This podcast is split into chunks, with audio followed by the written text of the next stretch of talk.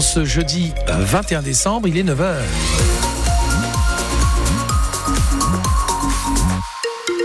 Les infos, Louise Buyens.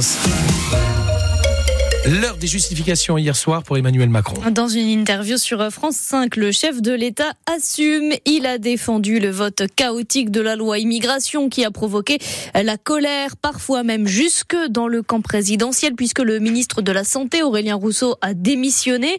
Une loi qui inquiète également beaucoup l'université de Strasbourg. 20% des effectifs sont étrangers, c'est même la moitié des doctorants. Alors le président Michel Deneken craint une perte d'attractivité de l'établissement à cause notamment de l'instauration euh, de quotas et la réduction euh, des aides sociales. Un ensemble de mesures qui, au fond, euh, répondent à cette petite musique insidieuse qui laisse entendre qu'il vient dans notre beau pays des milliers de jeunes qui, une fois la carte d'étudiant conquise, ne rêvent pas mieux que d'être délinquants et de ne pas venir à l'université. Pour vous donner un exemple, à Strasbourg, nous avons de très bonnes relations avec la préfecture. Nous avons une cellule auprès du président pour accompagner les étudiants qui sont en délicatesse avec leur visa ou leurs études. je ne crois pas qu'il y ait eu dix cas de reconduite ou de, ou de refus de visa. Donc, mettre ça dans une loi pour traiter quelques exceptions, c'est de l'idéologie. Certaines dispositions de la loi risquent de toute façon d'être retoquées par le Conseil constitutionnel, notamment le principe d'une caution qui serait remboursée aux étudiants étrangers uniquement s'ils quittent la France après leurs études. D'ailleurs, Emmanuel Macron trouve que ce n'est pas une bonne idée. Sur les 86 articles que comporte la loi immigration, les sages pourraient donc effectivement en censurer une bonne partie. Elodie Forêt, qu'est-ce qui pourrait précisément être retoqué? Les quotas d'immigration que la droite voulait absolument obtenir et que le texte instaure désormais est l'une des mesures les plus susceptibles d'être retoquées au nom du principe d'égalité, car il pourrait y avoir une discrimination entre deux étrangers dans une même situation, l'un accepté, l'autre refusé, juste pour une question de seuil. Contester aussi la question des allocations familiales et des APL, c'est ce qui avait le plus crispé les débats. Un étranger en situation régulière qui travaille, obtiendraient plus rapidement qu'une personne sans emploi. Des spécialistes y voient là aussi une rupture d'égalité. Et puis, il y a ce qu'on appelle dans le jargon les cavaliers législatifs, ces mesures qui semblent sans rapport avec le but initial de la loi, comme la déchéance de nationalité ou la remise en cause d'un droit du sol automatique. En tout, 30 à 50 articles pourraient être retoqués, estime un poids lourd de la majorité. Hier soir, Emmanuel Macron a aussi défendu Gérard Depardieu.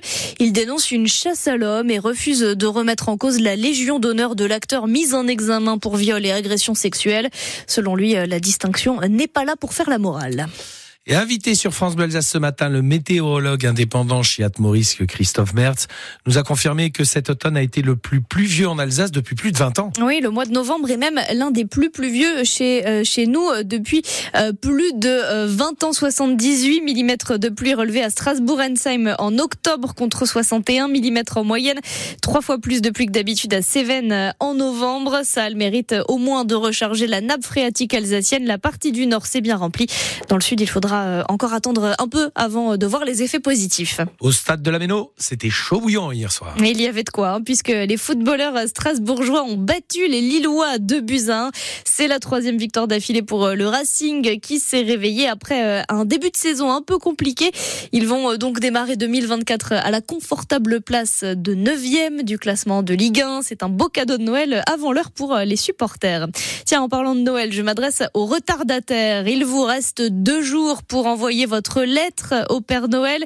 On peut euh, la mettre dans n'importe quelle boîte, mais euh, deux sont spécialement là pour ça euh, sur le marché de Noël, place Gutenberg et place Kléber derrière le grand sapin. Mila a déposé sa liste de cadeaux qu'elle a écrit avec sa maman, l'INSEE. J'essaie d'envoyer une lettre. Je vais l'écrire. Tu vas écrire avec l'aide de qui?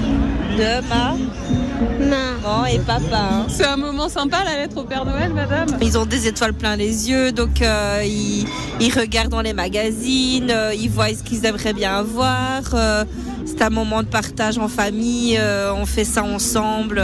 tous les ans, on reçoit tous les catalogues, les jouets, tout ce qui passe à la publicité. et donc, bah, on fait le tri de ce qu'ils ont déjà, de ce qu'il leur faut vraiment, ce qu'ils souhaiteraient vraiment. Et on fait après la petite lettre au Père Noël tous ensemble et c'est bien, bien amusant. Chaque année, environ 300 lettres sont déposées toutes les semaines dans les boîtes et elles reçoivent toutes des réponses. Comme l'an dernier, de nombreux parkings de l'Eurométropole de Strasbourg seront gratuits et surveillés pour la soirée du Nouvel An. Mesure pour éviter les voitures brûlées. La liste complète des parkings concernés est sur francebleu.fr en page Alsace.